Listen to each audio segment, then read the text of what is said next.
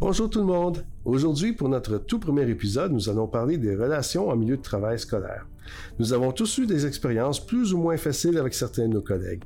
Que peut-on faire pour bien gérer ces relations? On en discute avec notre invité, Sylvie Ringuette.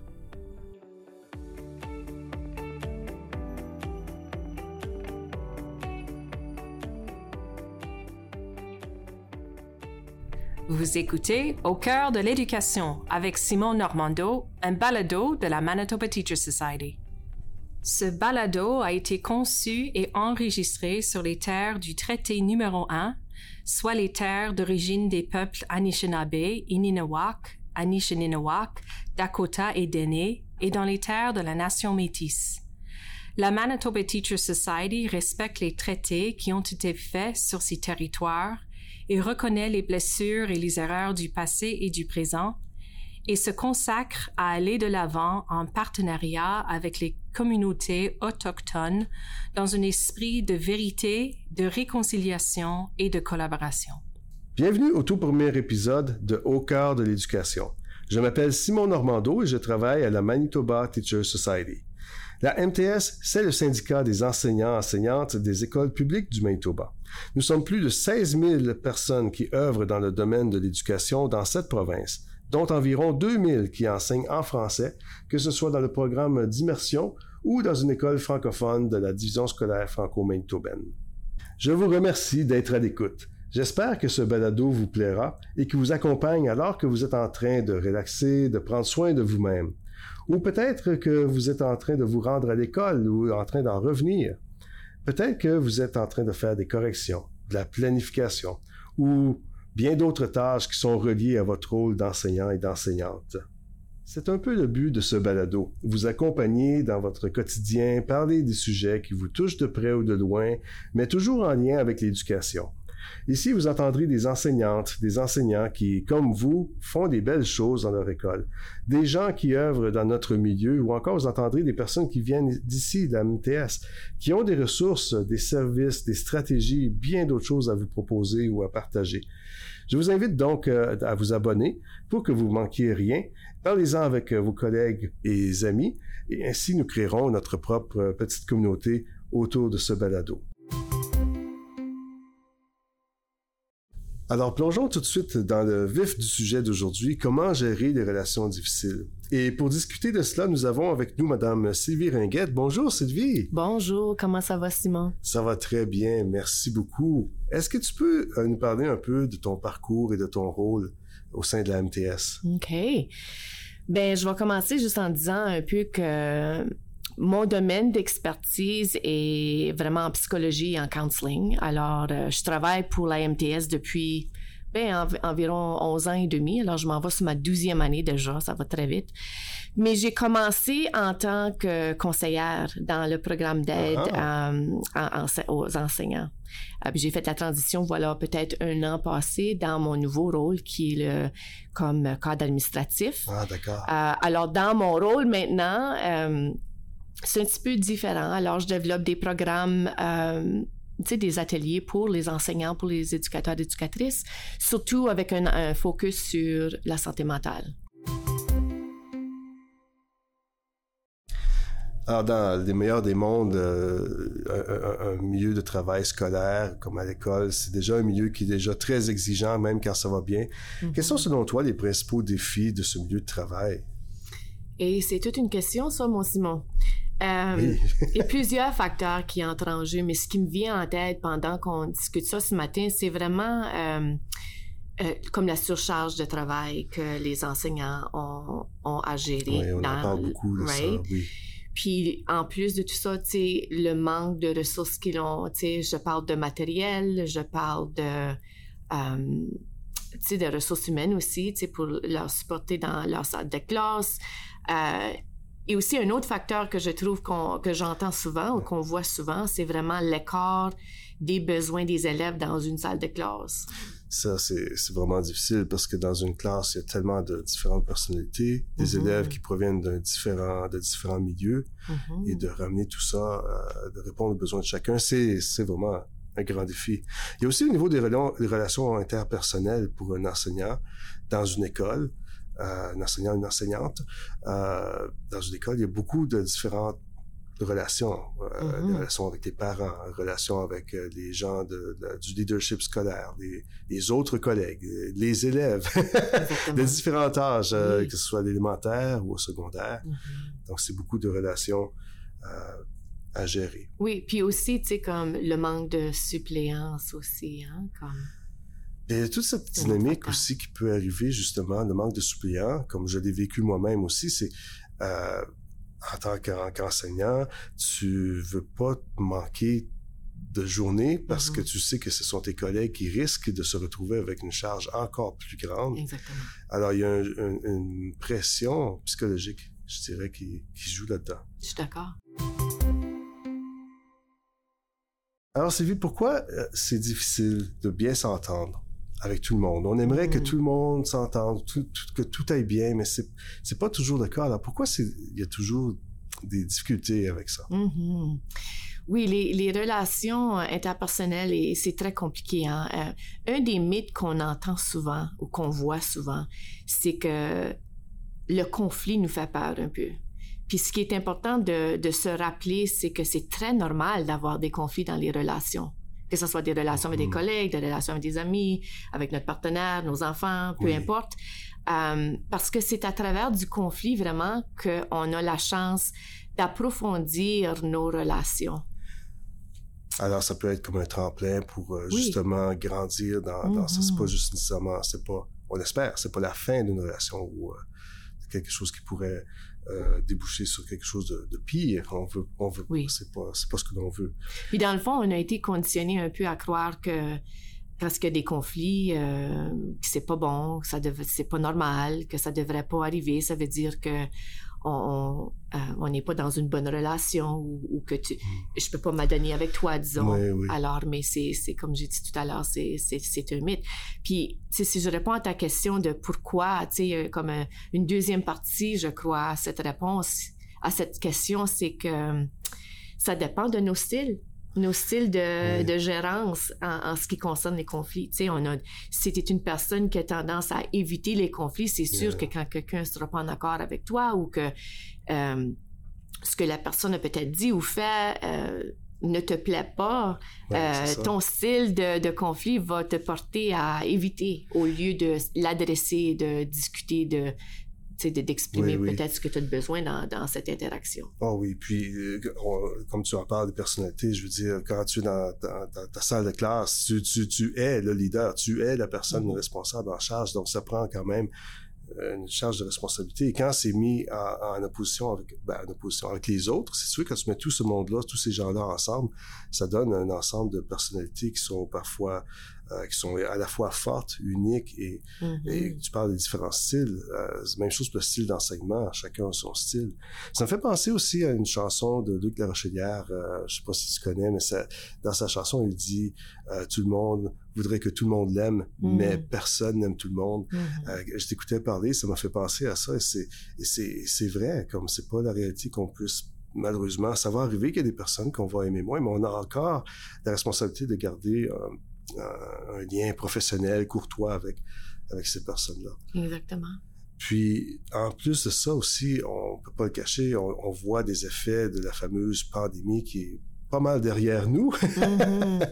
As-tu vu, qu'est-ce que tu as vu comme, euh, comme effet de ça?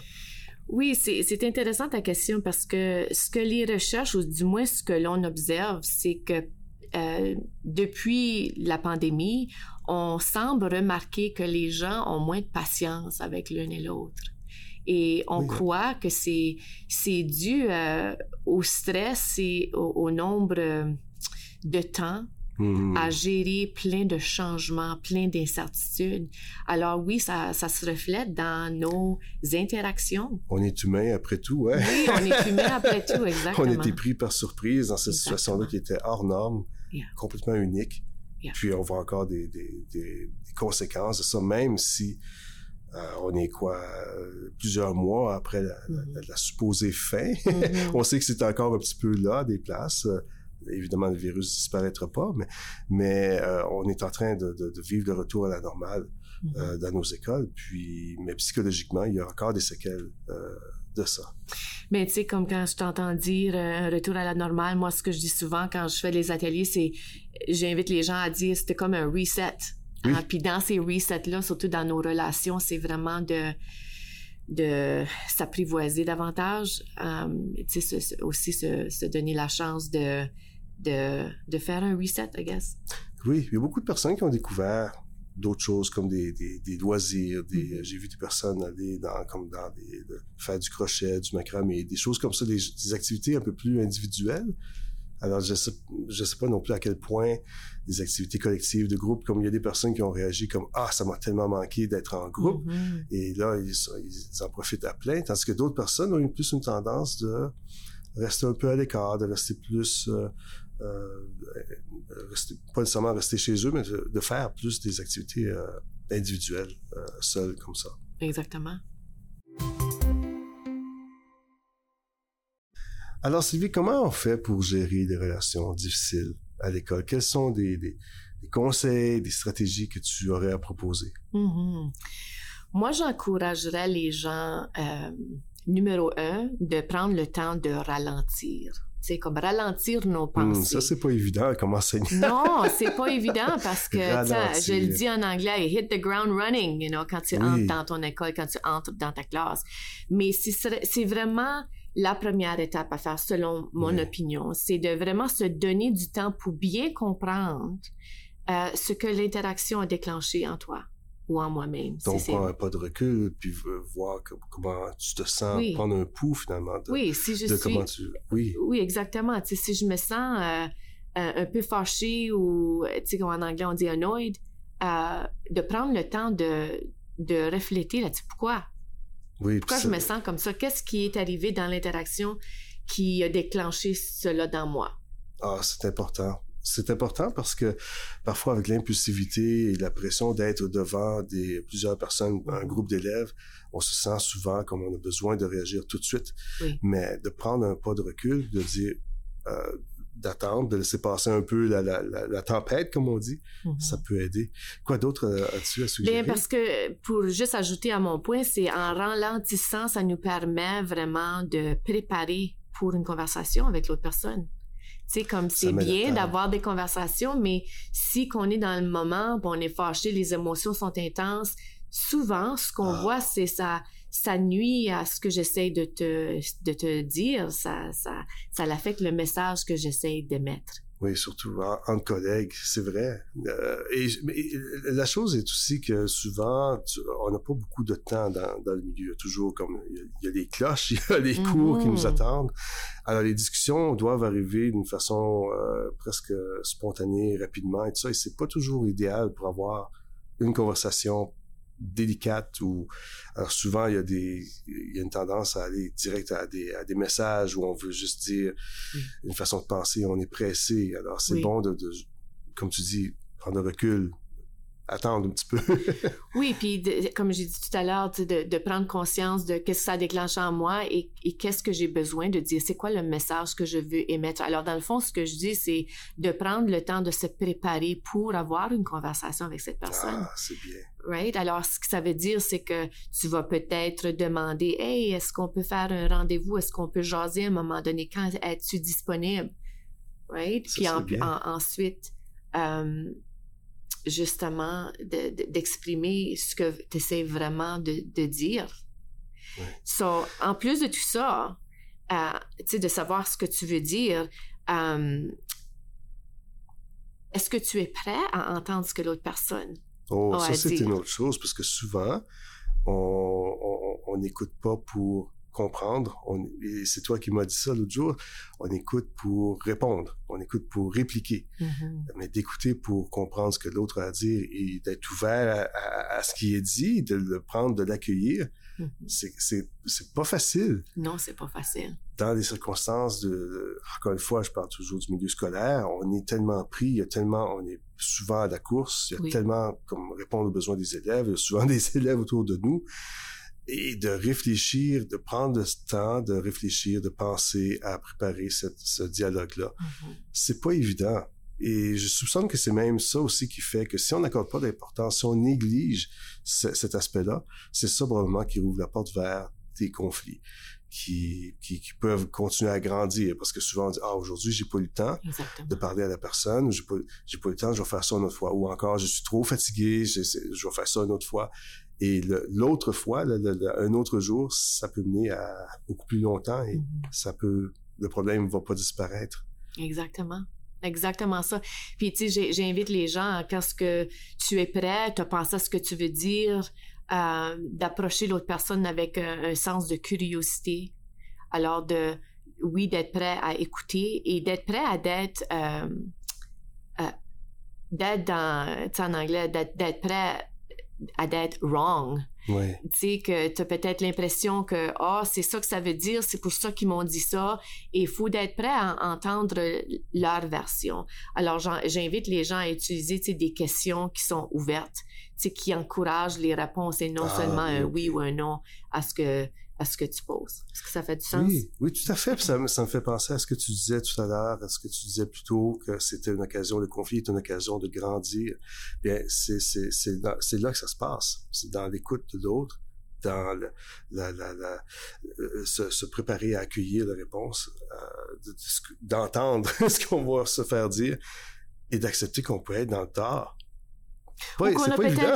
ben non, c'est pas évident, mais tu sais, c'est même, même plus que ça, c'est d'accepter que euh, qu'on a mal compris. Oui, ça. Qu'il nous manque des informations. Puis aussi, ce qui, ce qui, est, ce qui est bon là-dedans, c'est on, on fait pas ça au vu et au su des élèves, mais quand même, on modélise qu'est-ce qu'on aimerait voir nos élèves faire quand eux sont en conflit. Mm-hmm. euh, parce que, bon, évidemment, dépendamment de l'âge des élèves, mais ils n'ont pas encore tous les outils. Alors, en tant qu'enseignant, de pratiquer soi-même, mm-hmm. c'est quelque chose qu'on peut ensuite euh, modéliser et montrer aux élèves pour eux euh, faire la résolution de conflits. Donc, c'est très puissant ce que, ce que tu viens de nous partager. Mm-hmm. C'est vraiment bien.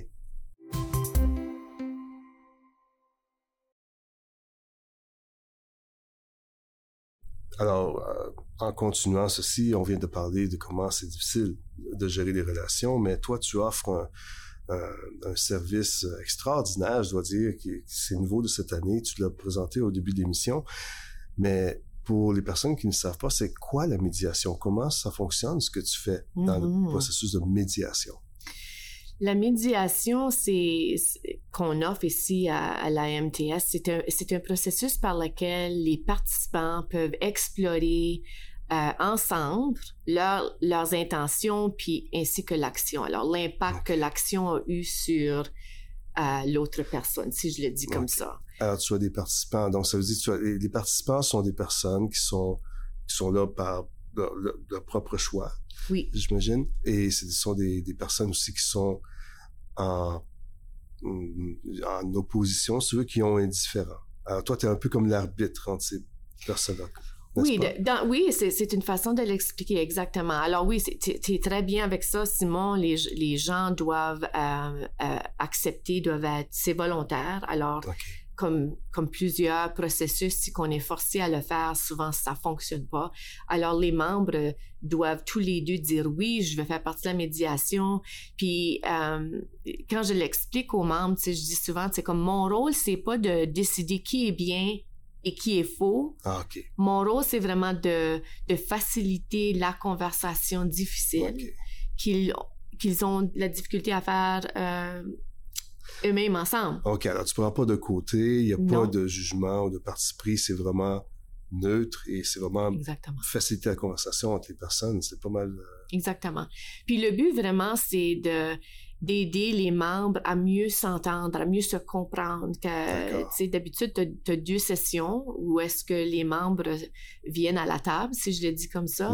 Et puis la première session, c'est vraiment une opportunité pour les membres d'exprimer à l'un et l'autre euh, leurs inquiétudes, euh, l'impact de l'action de l'autre et vice-versa. On partage les buts, qu'est-ce qu'on aimerait ressortir de ce processus. Euh, et aussi, on, on, jase de ce qu'on apprécie de l'autre personne. Alors ça, ça nous force à, à voir l'autre personne. Alors, oui. on vise pas juste le négatif, on va avec le positif. Oui, c'est il y a une emphase sur les ah. solutions. Alors, on commence souvent, on commence la session comme ça. Et ensuite, les gens ont la chance de partager, voici ce qui euh, ce qui est difficile pour moi dans nos interactions au travail. Alors, euh, chaque personne prend son tour. Euh, puis mon rôle comme médiatrice, c'est vraiment de m'assurer que, que cette conversation est faite dans une atmosphère de confiance. Alors, où est-ce que c'est, du respect mutuel, ou est-ce que c'est professionnel? Mais en disant ça, je, je dis pas que c'est pas difficile, ces conversations-là. C'est très inconfortable, assez souvent.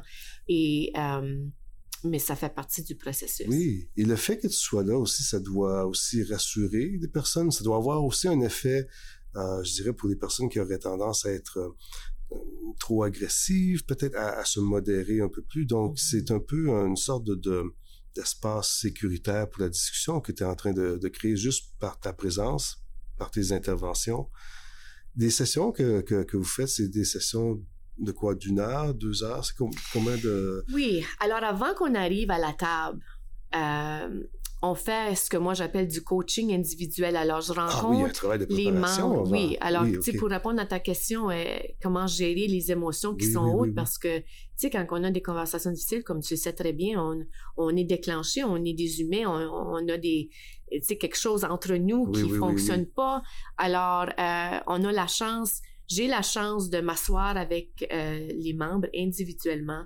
Où est-ce qu'on, on, en anglais, on dit unpack. Oui, oui, euh, on déballe tout ça ensemble, puis on décide ensemble. J'aide le, membre à décider, à identifier les buts, à identifier euh, les inquiétudes, ce que je veux partager dans du langage qui est euh, vraiment direct avec le message que je veux que tu entendes et non se perdre dans les détails, si je peux le dire comme ça. Alors, tu as déjà, avant d'arriver à la session, à la première session, tu as déjà rencontré les deux personnes, chacun de leur côté. Alors, tu as déjà une idée vers où on s'en va. Tu as déjà, euh, tu peux voir qu'est-ce qui, quels sont les points qui pourraient euh, à choper ou ne pas fonctionner. Oui, moi j'ai une idée. Eux, eux ont pas tout à fait une idée vraiment parce que il y a quand même un élément de confidentialité. Oui, tout à fait. C'est confidentiel. J'aime beaucoup mieux euh, coacher les gens à se partager cette information que de me mettre dans le milieu et de commencer à dire des messages ici. Alors, alors, alors moi, oui, j'ai une idée. Alors mon rôle, c'est vraiment de faciliter, de les aider à identifier qu'est-ce que j'essaie de dire euh, qu'est-ce que j'ai besoin dans cette relation euh, de travail pour faire notre job, pour faire notre travail, euh, prendre soin de nos élèves, prendre soin des parents et tout ça. Oh wow! Et, les sessions que tu vois, je veux dire, j'imagine qu'il y a de la résolution de conflits, c'est pas c'est pas une solution qui sera la même pour tout le monde. Je veux dire par ça que c'est pas ton programme est, ajusté selon les circonstances, selon la situation. Donc, certaines, euh, certaines médiations vont prendre plus de sessions que d'autres? Ou... Oui, euh? exactement. Pour répondre à ta question euh, de, de tout à l'heure, euh, quand ce que je fais les sessions individuelles, ça prend à peu près une heure, des fois 45 minutes. Ah, on, a, on a quand même euh, ce qu'on a besoin, ouais, l'information qu'on a besoin pour, euh, c'est pour déclencher le processus. Et puis les sessions conjointes, les joint sessions, comme moi j'appelle, euh, eux, ça dure environ une heure et demie. OK. Grosso modo. Des fois, c'est peut-être juste 45 minutes, une heure. Ça dépend vraiment de comment longtemps que les gens ont attendu pour venir gérer ce conflit.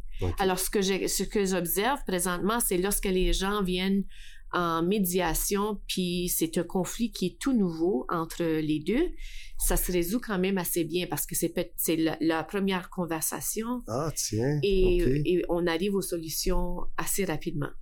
Donc, c'est important, tu dirais, de régler le problème, de ne pas laisser euh, la situation se détériorer. Donc, si j'entends bien ce que tu dis, le plus vite que c'est réglé, le mieux, le plus facile euh, que c'est. Ah, excellent, c'est bon à savoir. C'est, euh, alors là, vous avez, OK, alors tu as les rencontres euh, individuelles au début. Ensuite, vous avez les sessions conjointes. Comment comment est-ce que ça se conclut? Comment qu'on décide que c'est, c'est, terminé? Que ça soit du bon, de la bonne façon ou euh, d'un résultat positif et d'un résultat qui qui est peut-être euh, moins positif? Yeah.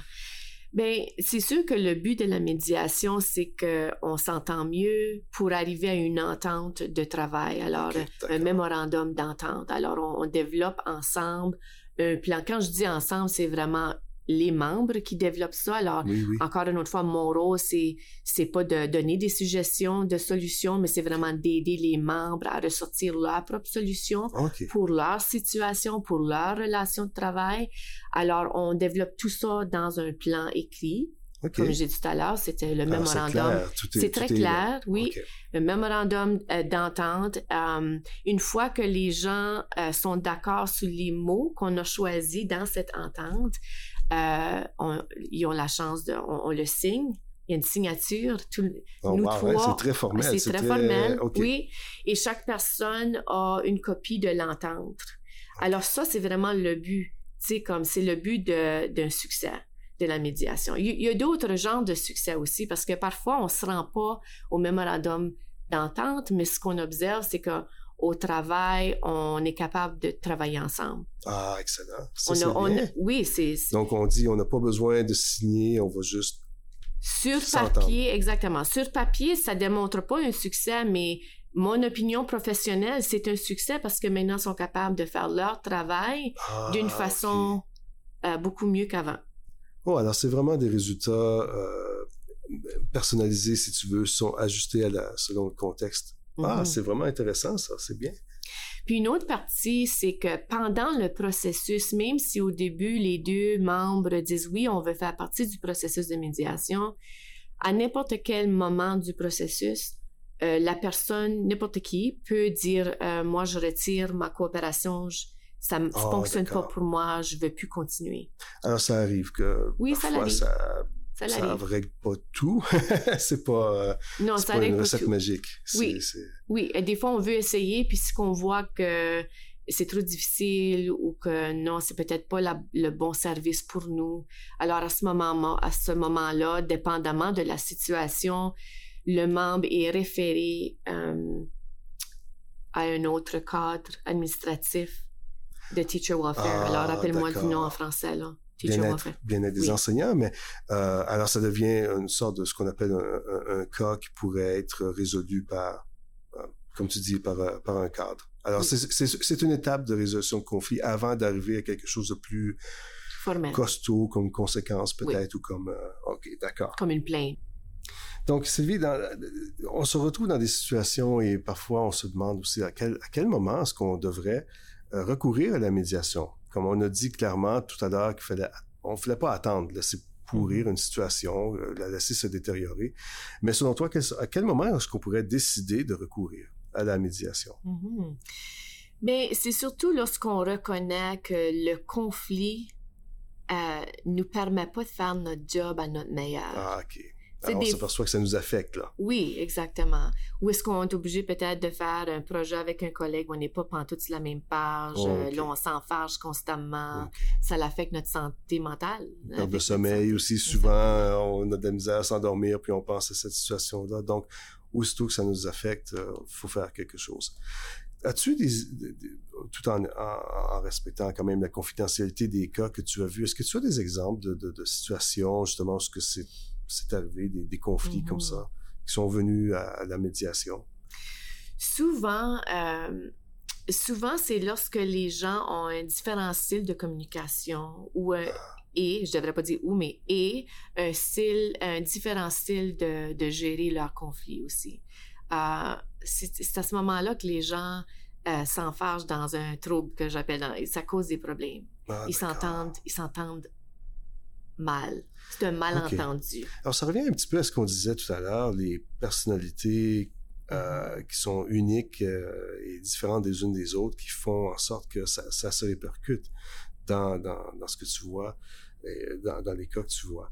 Euh, donc, tu dirais que la médiation, ça s'adresse à, à tout le monde, j'imagine, à tous les, les membres de la MTS. Tu vois pas mal de, de, de tous, les, euh, Oui, tous les horizons. Exactement. C'est tous les membres de la MTS, puis les gens sont référés au service de médiation euh, par un cadre administratif, euh, par leur direction, un principal, un vice-principal. Donc, sous référence, mais ils peuvent aussi, par eux-mêmes, venir Oui, euh, oui, ils peuvent appeler, oui, ils peuvent appeler euh, les cadres et euh, quand ce qu'on on reçoit le l'appel et qu'on voit qu'il y a comme une une euh, un but, tu sais, le but, c'est vraiment de résoudre des conflits. À ce moment-là, on les réfère à moi tout de suite pour que je m'assure, parce que si ça, ça entre dans le service de médiation et coaching, euh, ça, je le prends. Alors, tu es bien occupé. ça me garde occupé, oui. Est-ce que tu vois des moments dans l'année, comme là, le programme est encore jeune, tu vas commencer ça quoi, au cours de l'hiver? Euh, est-ce que tu as vu des variations importantes comme là, à la fin de l'année scolaire, par exemple, j'imagine?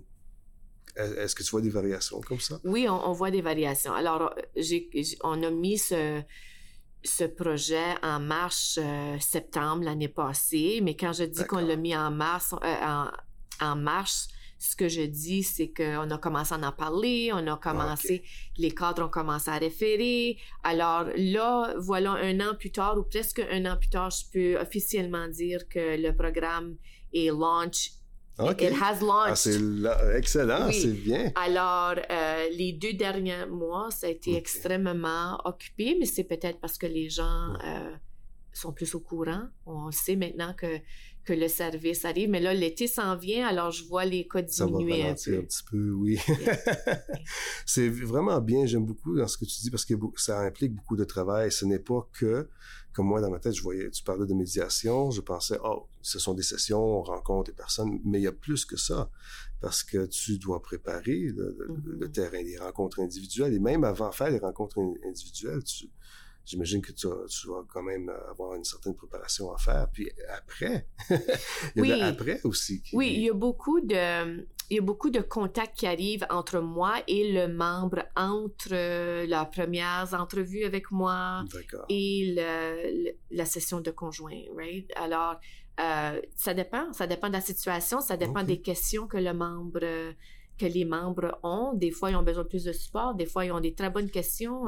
Alors, euh, oui, ça, ça demande euh, ça demande beaucoup, mais c'est oui. j'adore. J'adore ah, c'est excellent. Bien, on est bien chanceux de t'avoir. Puis écoute, je te remercie d'être venu nous parler euh, de, de, de, ce service-là pour notre premier épisode. Alors, c'est fantastique. Je suis vraiment content euh, de t'avoir eu comme, comme invité. Merci beaucoup.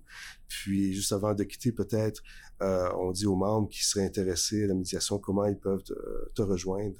Mais les membres peuvent appeler euh, au 204-888-7961 ou appeler le 1-800-262-8803. Parfait. Ah ben c'est excellent. On encourage les membres à prendre à, utiliser ce service-là qui est euh, bien, bien, bien utile et qui va éviter des gros, euh, des gros problèmes. Bien, merci encore une fois, Sylvie, c'est vraiment apprécié. Merci à toi de m'avoir invité, j'apprécie. Je te souhaite une bonne continuation des choses. Puis, excellent. Très bien, merci. Alors, voilà ce qui complète l'émission d'aujourd'hui.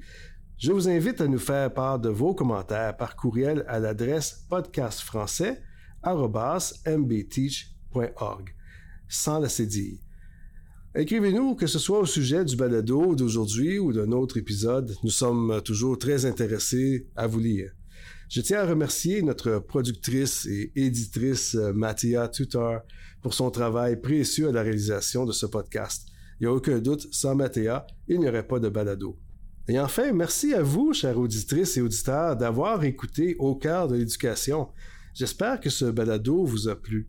Euh, je vous invite aussi à vous abonner afin de ne rien manquer car nous préparons plusieurs autres épisodes qui, on l'espère, sauront vous plaire. Je vous dis donc à la prochaine pour un autre épisode de Au cœur de l'éducation.